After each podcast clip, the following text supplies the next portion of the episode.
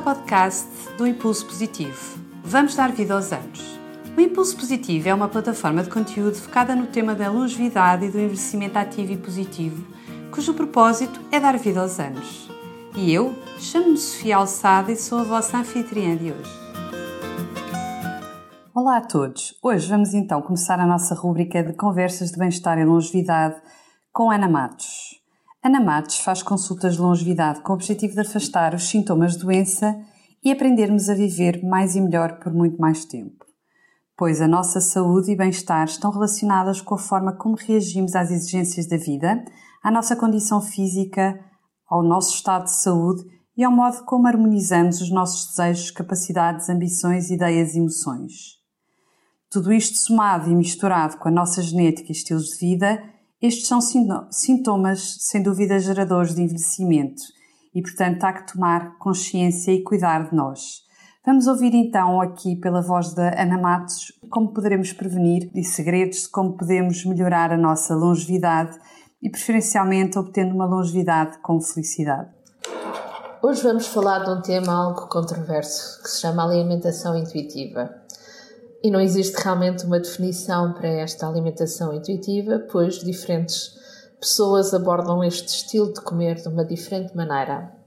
Eu gosto particularmente deste tema porque falar de alimentação intuitiva é trazer a liberdade de escolha para o nosso prato. E muitos de nós que combatemos o nosso excesso de peso ou a barriga inchada ou as dores aqui e ali por causa do, de toda esta relação que nós temos com a comida, acabamos por olhar para ela de uma forma completamente hum, absurda. Eu gostaria de olhar para os alimentos pela sua cor, pela sua textura, pelo seu aroma, pelo perfume que têm e, acima de tudo, pelas vitaminas, os minerais e os aminoácidos que nos entregam, porque isso é que é verdadeiramente importante. Os alimentos têm valor nutricional e deveriam ter uma relação connosco e nós com eles, procurando o tipo de energia que precisamos para o nosso dia.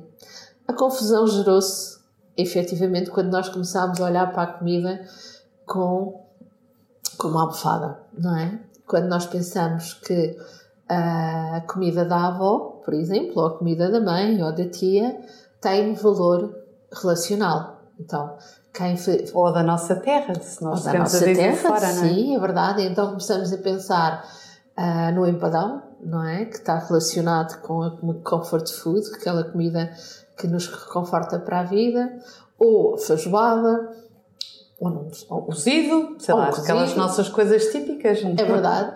E uh, o que é que acontece quando nós estamos mais ou menos tristonhos ou mais ou menos em baixo? Nos lembramos sempre de que agora sabia bem uma comidinha mais reconfortante, não é? Agora, o interessante é que como estamos na cidade e já afastados um pouco destas comidas que eu acabei de dizer, o que é que vamos, a que é que vamos recorrer? Às vezes ao doce, à pastelaria, não é? Ou ao salgado, ou vezes ao pacote de chocolate e entramos no lei da compensação.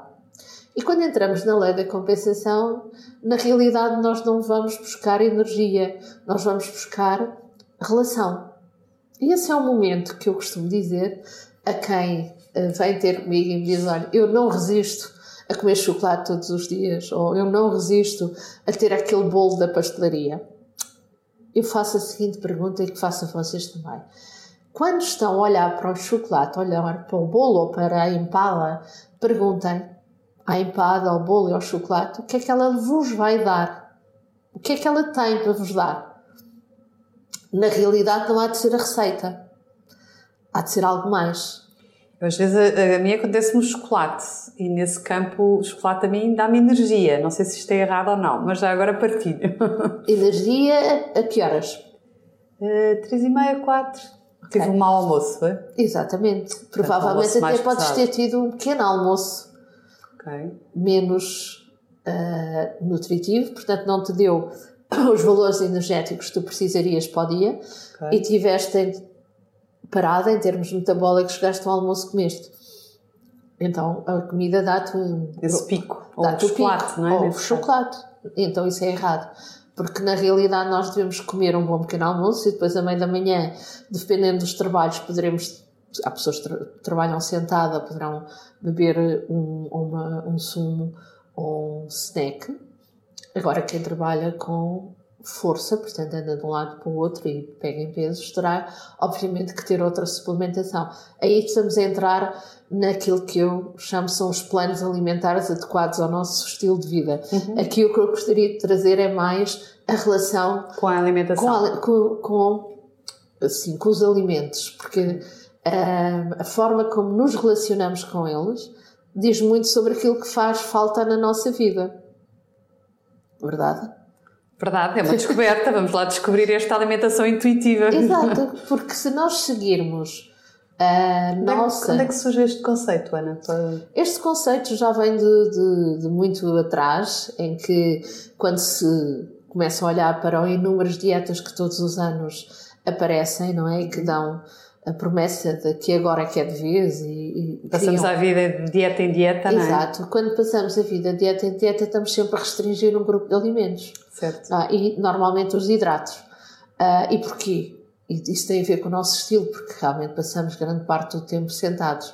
Portanto, o hidrato dá-nos força e se nós já não precisamos de fazer longas caminhadas, não é? Nem pegar em pesos, é, consegue-se compreender.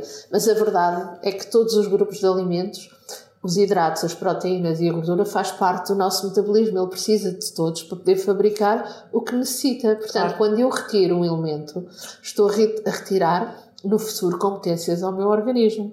Portanto, seria muito mais interessante aprender a reeducar minha, o meu prato, dizer o que é que eu realmente preciso para hoje e compor o, o prato dessa forma. Isso obrigava se calhar a um conhecimento maior dos alimentos, ou não? Uma literacia maior relativamente Mas, àquilo que é... Nem tanto assim, nem tanto assim. Bastaria seguir a nossa dieta mediterrânica que é fantástica, não é? Porque o que é que é a nossa dieta na sua essência?